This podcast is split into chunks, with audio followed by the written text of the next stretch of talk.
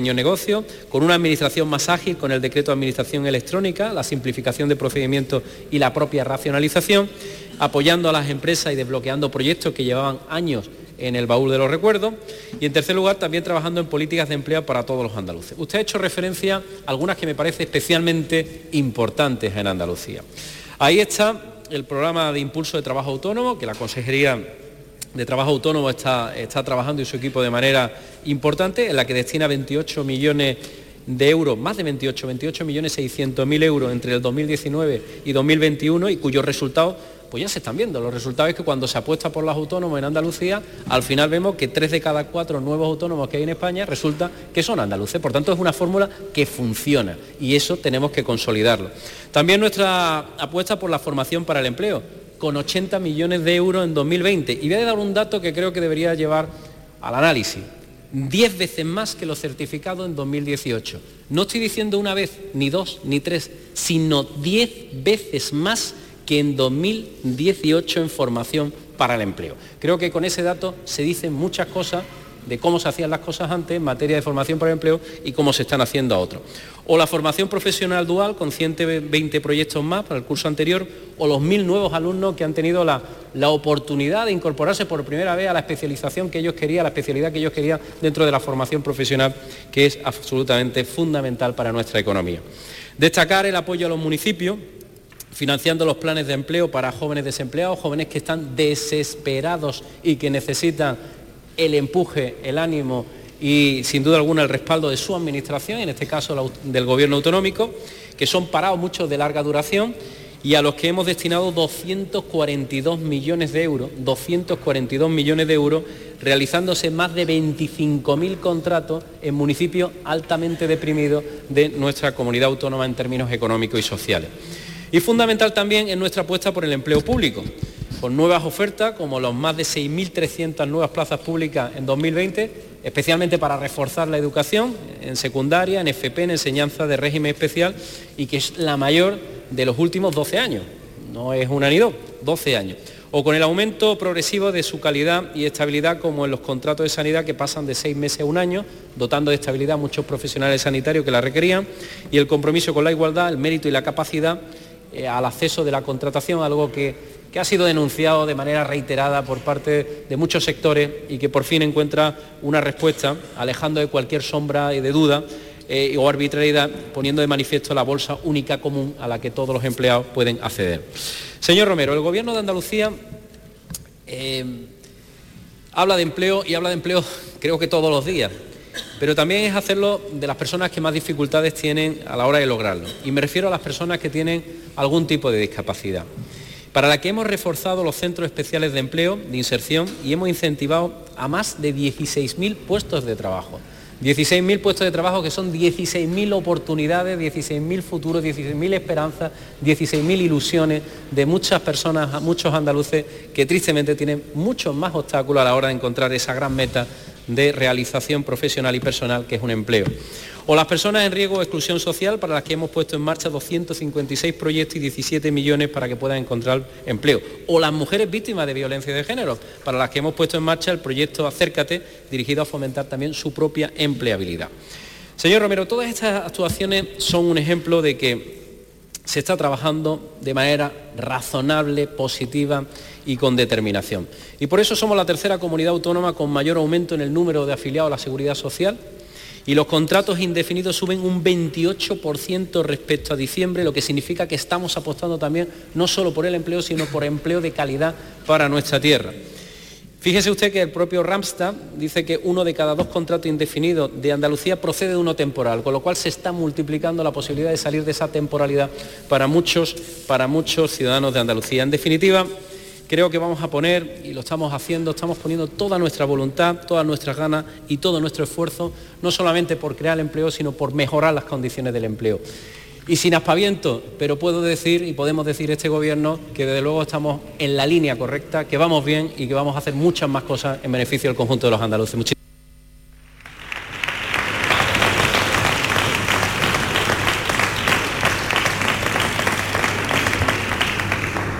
Turno de intervención del Grupo Parlamentario Popular con la pregunta relativa a la mejora de la competitividad e innovación de la economía. El señor Nieto Ballesteros tiene la palabra. Muchas gracias, señora presidenta. Señoría, señor presidente, en anteriores legislaturas hubiera sido prácticamente imposible, desde luego poco probable, que el portavoz del Grupo Socialista, el que sostenía el anterior gobierno, le hubiese preguntado a algún presidente o a la presidenta de turno sobre las medidas que tenía previsto para mejorar la innovación y la competitividad de la economía andaluza. Y no lo haría por dos razones. Una, porque no le interesaba y otra, porque a fuerza de desinterés fueron un auténtico fracaso todas las medidas que se pusieron en marcha. Y en esto, eh, señorías, también ha cambiado Andalucía. Yo desde este grupo, desde su grupo, desde el Grupo Popular, sí tengo el honor de preguntar por uno de los grandes temas, de los temas trascendentes para el día de hoy, para el presente, pero sobre todo para el futuro de Andalucía. Desde este grupo, señor presidente, le queremos animar a que a esa revolución verde que ya ha activado y que ya está en marcha, impulsemos también una revolución tecnológica que por fin lleve a Andalucía a entrar en el siglo XXI. Queremos que el impulso de medidas que tengan que ver con el desarrollo de, de la innovación, el desarrollo, hagan posible que Andalucía abra la puerta de un empleo de calidad, de un empleo sostenible, de un empleo digno para miles de andaluces que se forman en nuestros colegios, que se forman en nuestras universidades y que hasta ahora no han encontrado el lugar, no han encontrado el momento para poder impulsarlo. En esta tierra donde la agroindustria y el turismo se han mostrado como espacios de desarrollo del empleo compatibles con cualquier y, y que pueden competir con cualquier país del mundo, necesitan que esa innovación, esa tecnología, aporte también capacidad para seguir compitiendo en el futuro en un escenario cada vez más complejo. Pero además, señor presidente, somos conscientes de su interés porque Andalucía genere por fin un tejido industrial que todavía no está al nivel que esta tierra se merece y que solo a través de un plan inteligente de innovación y competitividad podría salir adelante. Durante 40 años de gobierno socialista, Andalucía no solo no fue capaz de converger en materia económica o en materia social. Es que jamás tuvo interés por converger en materia de innovación y en materia de competitividad. Y eso, igual que lo estamos haciendo en, el empleo, igual que se está haciendo en la economía, se tiene que empezar a romper. Señor presidente, apostar por la innovación y la competitividad no es lanzar eslóganes vacíos como aquel de la Andalucía imparable de 2003. Al final fueron otras cosas lo que resultaron imparables. El paro, la corrupción, la crisis que nos dejó tiritando. Señor presidente, lo que hace falta no son fotos con mascarillas y monos blancos para tapar el gran fracaso de una, de una política en materia de innovación y competitividad que fíjense, fíjense lo que llevó. Llevó a que el anterior gobierno de la Junta de Andalucía, a que el anterior presidente de la Junta de Andalucía no aprobase en todo su mandato ni un solo proyecto de investigación, ni uno solo en todos los años de gobierno en nuestra tierra. Miren, el proyecto, el PAIDI del año 2007-2013 dejó en 2017 cientos de resoluciones todavía sin resolver. Pero es que es más grave, el PAIDI 2014-2020, 2014-2020 se aprobó en marzo de 2016. Pero es que en la primera convocatoria no salió hasta diciembre de 2018. Años y años perdidos por desinterés, por ausencia de criterio, por falta de voluntad o por absoluta incapacidad para poder impulsar esa materia. Le voy a seguir dando datos porque creo que son muy importantes. No solo no se planificaba, es que luego, presidente, no se ejecutaba. Solo en el ejercicio 2018, mil millones de euros devueltos porque no se ejecutaron en materia de innovación. ¿Hará falta innovar y ser más competitivo en esta tierra, en Andalucía, con la necesidad que tenemos y con los investigadores que tenemos y el esfuerzo que se estaban haciendo desde las universidades? Pues evidentemente que sí. ¿Qué consecuencia ha dejado todo esto? Pues mire, lo cuantificable, esos miles de millones que no se invirtieron. Lo no cuantificable, lo intangible, pues el escepticismo de la comunidad universitaria y científica, la mala reputación para la marca Andalucía en esta materia también, y la fuga de talentos y de investigadores que durante mucho tiempo han tenido que buscar en otros sitios lo que se negaba en su tierra. Lo destacable, lo realmente importante, que a pesar de esa actitud incompetente, de falta de interés del gobierno anterior, ha habido cientos miles de investigadores andaluces que se han buscado la vida para sacar adelante importantísimas investigaciones. Y una universidad que ha demostrado también talento para poder financiar a través de recursos propios, de recursos privados, ese impulso a la investigación. ¿Qué consecuencias tiene también? Pues mire, acabamos de conocer el terrible dato de paro registrado del último mes. Terrible dato de paro registrado del último mes. ¿A qué es, ¿Por qué se produce? Porque hemos empezado a cometer los mismos errores que ya padeció España y Andalucía hace algún tiempo. Al famoso defecto Zapatero le va a mejorar el defecto Sánchez.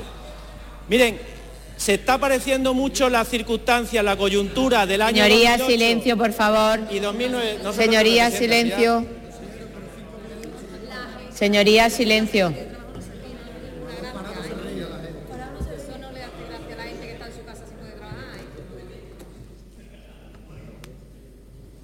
Puede continuar, señor Nieto.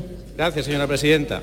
La incompetencia, la falsedad y la irracionalidad de las decisiones que se adoptaron en aquella época por parte del gobierno de Zapatero, primero negando la crisis, luego tomando medidas absolutamente irracionales, incompetentes como el famoso Plan E, que acentuó todavía más la crisis, y finalmente haciendo que los funcionarios y los pensionistas pagaran su irresponsabilidad y sus errores, recortándole derechos y recortándole dinero. Eso, que ya lo vimos está empezando a verse de nuevo en el horizonte. Y los datos que conocimos esta misma semana sobre el paro en el mes de enero, ustedes sigan leyéndose, se parece mucho a aquellos que hablaban cuando los brotes verdes y cuando la famosa Champions League de la economía, que luego acabó como acabó. Mire, señor presidente, tenemos que apoyarle para que siga siendo valiente, para seguir abriendo debates que hasta ahora no se habían dado, para que a esa revolución verde, insisto, le sumamos la revolución tecnológica para que le diga a los agricultores y a los ganaderos que le vamos a ayudar en el presente, pero que le vamos a dar innovación, le vamos a ayudar a ser más competitivos para que puedan ganar la batalla de los precios y la batalla del mercado allá donde compitan. Señor presidente, necesitamos que su gobierno siga atreviéndose a abrir frentes, a abrir mercados y que siga por la senda de resolver los problemas, porque ya no estoy hablando de sensación. Silencio, señorías, por favor hablo de que después de siete años sin resolver ninguna convocatoria, este Gobierno ya lo está haciendo, que ha puesto 237 millones de euros para proyectos de innovación, que incorporó al presupuesto de 2019 550,9 millones de euros y que lo incrementó en el presupuesto 2020 a 552,4 millones. Señor presidente, su gobierno es un gobierno valiente, pero un gobierno inteligente, que sabe que apostar por la innovación y la competitividad es hacer más y mejor empleo en Andalucía. Muchas gracias.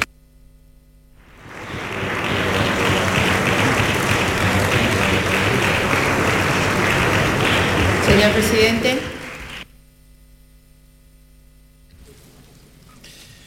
Muchas gracias, señora presidenta. Señor Nieto, el nuevo modelo productivo y de crecimiento, no solamente en Andalucía, sino en todo el mundo occidental, yo diría en todo el mundo, tiene como ejes principales la innovación, la investigación, la ciencia y el conocimiento. Por tanto, invertir en innovación e investigación es mejorar no solamente la productividad y la competitividad, sino también es mejorar las posibilidades de empleo a través de la economía. Y esto es fundamental para el progreso y desarrollo de una región como la nuestra. Creo que en esto estamos absolutamente todos de acuerdo, pocas discrepancias podremos encontrar con cualquier ciudadano que le preguntemos. Sin embargo, la política de I más D y tengo que decirlo tal como fue, fue abandonada por parte del anterior gobierno. No solo no aumentaron el presupuesto, sino que decreció eh, en el año 2008 al 2017, lo cual ya demuestra evidentemente la voluntad de inversión, sino se produjo lo que era una verdadera parálisis en investigación, desarrollo e innovación. En el periodo 2014-2017 no se llegó a resolver ninguna de las convocatorias de incentivos publicadas, ni se ejecutó el programa destinado a investigación científica e innovación. La última convocatoria general resuelta de proyecto, como usted bien sabe, fue del año 2012. La pregunta que nos tenemos que hacer todos los andaluces y que nos hacemos en esta Cámara es, ¿cómo es posible que no se resolviera ninguna convocatoria durante los últimos cinco años? ¿Dónde estaban sus responsables? ¿A qué estaban dedicando su tiempo? Porque estarían cobrando, evidentemente. ¿Cuál era el problema para que nuestros investigadores, nuestros doctores estuvieran sin tener ninguna posibilidad? Ante esta situación hemos dado un giro a las políticas en I de Magí. Hemos apostado por más recursos, pero no solo más recursos, sino también mejor gestión. Y por ello hemos reactivado un total de 237 millones de euros a la actividad investigadora. Por un lado, nuevas líneas de incentivos por valor de 152 millones de euros que van a permitir la contratación de 257 doctores que son necesarios y se va a impulsar también el campus de excelencia internacional. Se va a mejorar las infraestructuras, los equipamientos de I en universidades y en entidades públicas, algo que era requerido y demandado durante muchos años. Y por otro lado hemos reactivado subvenciones pendientes de resolver que suponen 84.600.000 euros que nadie quería, parece que no podían resolver o que nadie quería y que se han conseguido resolver. En menos de un año hemos resuelto convocatorias de subvenciones heredadas que permanecían abiertas durante años. Una cuantía importante que ha permitido la continuidad de los grupos de investigación en nuestra tierra. Y por tanto no queremos que se vuelva a perder ni un solo euro de las ayudas de I más D más I. Otro problema era que se daba el dinero para subvenciones, pero luego no se justificaba y evidentemente cuando no se justificaba, pues no se podían cerrar los expedientes. Subvenciones por importe de 143 millones de euros del periodo 2004-2014. ¿Cómo llamamos a eso? Chapuza, falta de interés, un año hemos desbloqueado, en un año hemos desbloqueado este trámite y hemos justificado esas subvenciones por valor de 130 millones de euros, lo que significa que el 90% de esas subvenciones han sido justificadas. Esto ha generado una absoluta desesperación de los grupos de investigación que no podían, estaban paralizados completamente y que no podían concurrir a nuevas convocatorias de subvenciones por la indolencia, y digo bien, indolencia de la Administración anterior. La Cámara de Cuentas ha sacado tarjeta roja a la política de investigación e innovación del Gobierno anterior. En su reciente informe publicado señala que la Junta tendrá que devolver 60 millones por no ejecutar los proyectos.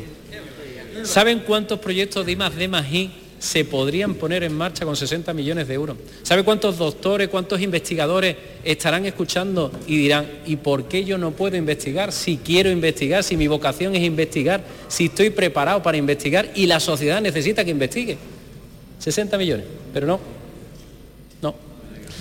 Asimismo establece varias recomendaciones. No utilizar la subvención excepcional para Silencio, señorías, por favor. Nosotros la hemos cambiado por la convocatoria de concurrencia competitiva, mucho más transparente. La escasa eficacia del programa Talentia, hemos diseñado nuevos programas de orientación y también retención y captación del talento andaluz para que los mejores andaluces puedan permanecer en Andalucía y, ¿por qué no? ¿Por qué captar también personas que no son andaluces? Gente que tiene capacidad de investigación, que son buenos investigadores de otras regiones y a Andalucía.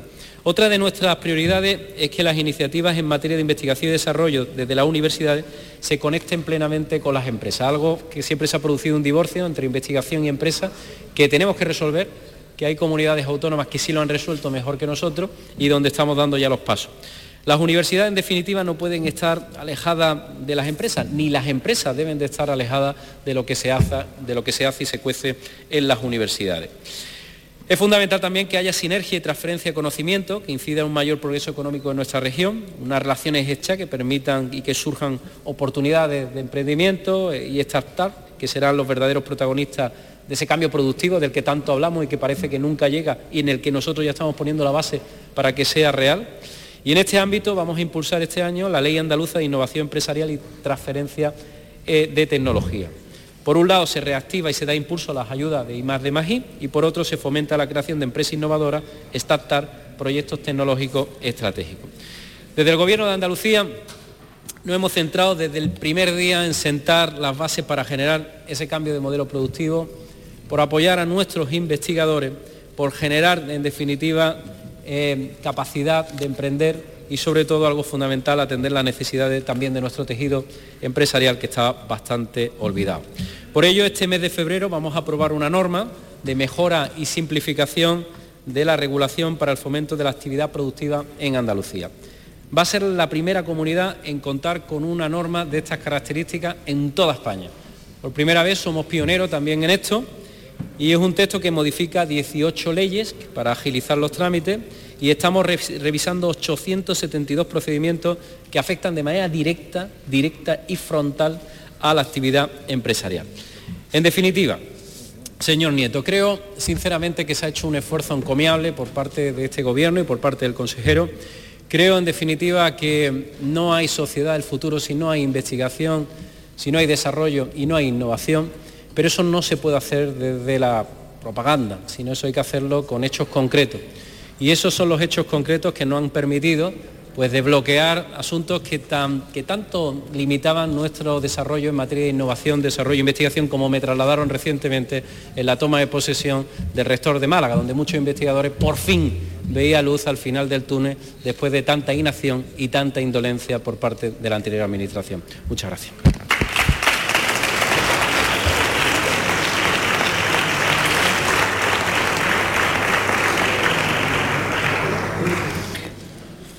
Turno de la pregunta formulada por el Grupo Parlamentario Socialista relativa a la agenda política del Gobierno en este periodo de sesiones. La señora Díaz Pacheco tiene la palabra. Muchas gracias, Presidenta. Señor Moreno, hace una semana tuvimos la oportunidad de tener aquí el debate sobre el estado de la comunidad, el similar al debate porque no tenía la posibilidad de tener propuestas ni soluciones a los problemas de los andaluces. Y usted optó en ese debate por la confrontación, olvidó que era el presidente de la Junta de Andalucía y que ese debate tenía que servir para dar respuesta a los problemas de los andaluces y optó por la confrontación con el Gobierno de España. Lleva más de un año ya al frente de nuestra comunidad y excepto la redacción de dos presupuestos y ninguna ley más que haya venido aquí al Parlamento a su discusión, sí en cambio se ha dedicado a debates que después no se han traducido en bienestar de los andaluces.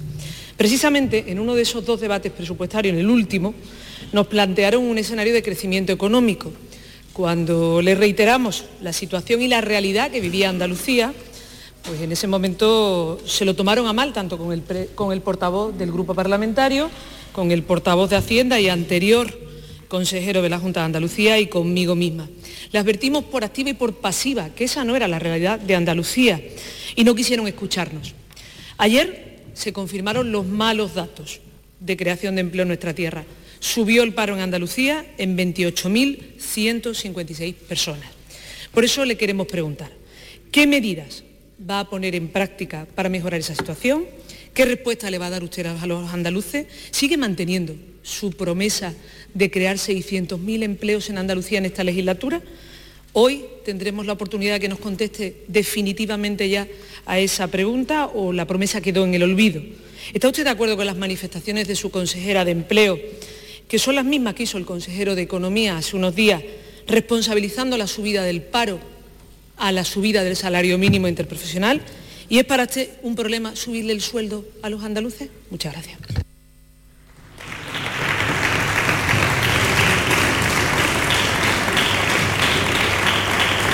Señor presidente.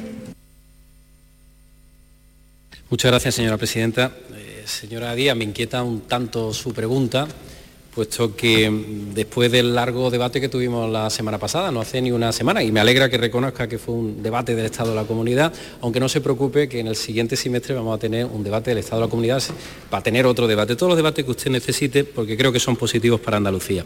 Pero mire, un debate que duró seis horas, seis horas donde tuve la oportunidad de exponer mis prioridades y cuáles iban a ser las principales actuaciones del gobierno que tengo el inmenso honor de dirigir. Pero veo que usted eh, no le prestó demasiada atención a mis palabras, no sé si estaría en lo suyo eh, o en actos de contrición que, en las que tenía que realizar en el día del debate. Mire, se lo voy a recordar en el día de hoy para refrescarle la memoria. Anuncié 45 nuevas medidas, no son las únicas que vamos a hacer, vamos a hacer muchas más, como no puede ser de otra manera medidas que van a profundizar en el cambio que estamos llevando a cabo en Andalucía. Solo voy a poner un ejemplo, destacaré una que acabo de repetir en el ámbito de empleo. Vamos a disponer de un nuevo modelo de formación para el empleo en el que vamos a destinar, señora Díaz, 10 veces más 10 veces más de lo que usted dedicó, con lo cual me parece que es sumamente importante. Dice usted, habla de términos económicos. Mire, eh, los indicadores económicos que yo tengo, yo no sé tenemos récord de turismo, 32 millones y medio, el índice de producción industrial crece un 1,8 interanual frente a la caída del 2,9, en exportaciones tenemos superávit que contrasta con el déficit registrado en el último año suyo, la compra-venta, hemos crecido más que la media económica de España y hemos crecido casi un punto más que la media de la zona euro. Esos son datos oficiales y están reflejados. Yo entiendo que la realidad igual a usted pues no le, no le gusta o no, no simpatiza con ella. Respecto a, Respecto a la creación de empleo, mire usted, yo quiero seguir creando, creando esos 600.000 empleos, pero ha pasado algo con lo que yo no contaba. Yo no contaba. Cuando gobernaba el presidente Rajoy se creaba medio millón de puestos de trabajo anuales. ¿Sabe usted cuánto crea ahora desde que gobierna el señor Sánchez de su partido? Se lo voy a decir. 113.000 eh, puestos de trabajo anuales, de medio millón a 113.000. Como usted comprenderá, con unas políticas vacías de contenido económico, con contrarreforma como las que está efectuando el señor Sánchez, es muy difícil poder crear empleo de la misma naturaleza. Me gustaría que España creara medio millón, porque si España crea medio millón, Andalucía sin duda alguna va a crear más, no 113.000 como desgraciadamente se está creando desde que gobierna el señor Sánchez. Pero mira, si le preocupa crear empleo, señora Díaz, tiene una gran oportunidad. Y la oportunidad es hacer una llamada, ahora que usted se entiende con sus amigos de Madrid, hacer una llamada y aprovechar esa llamada para que de una vez por todas ajusten las cuentas, no las cuentas políticas, sino las cuentas económicas, no con nosotros, sino con el conjunto de los andaluces, porque los andaluces, sinceramente, créame, no lo merecemos.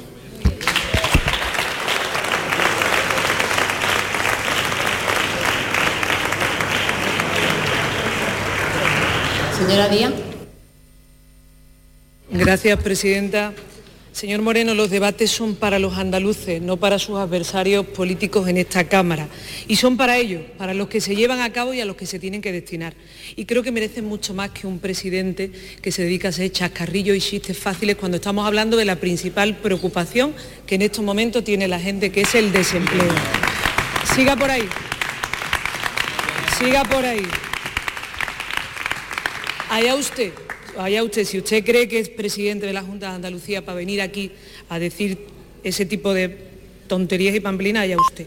Mire, la política son hechos... Sí, tiene una manera de hablar. Señoría, silencio. La política son hechos y no palabras. Son hechos... El respeto se lo gana uno en el día a día, en el respeto al.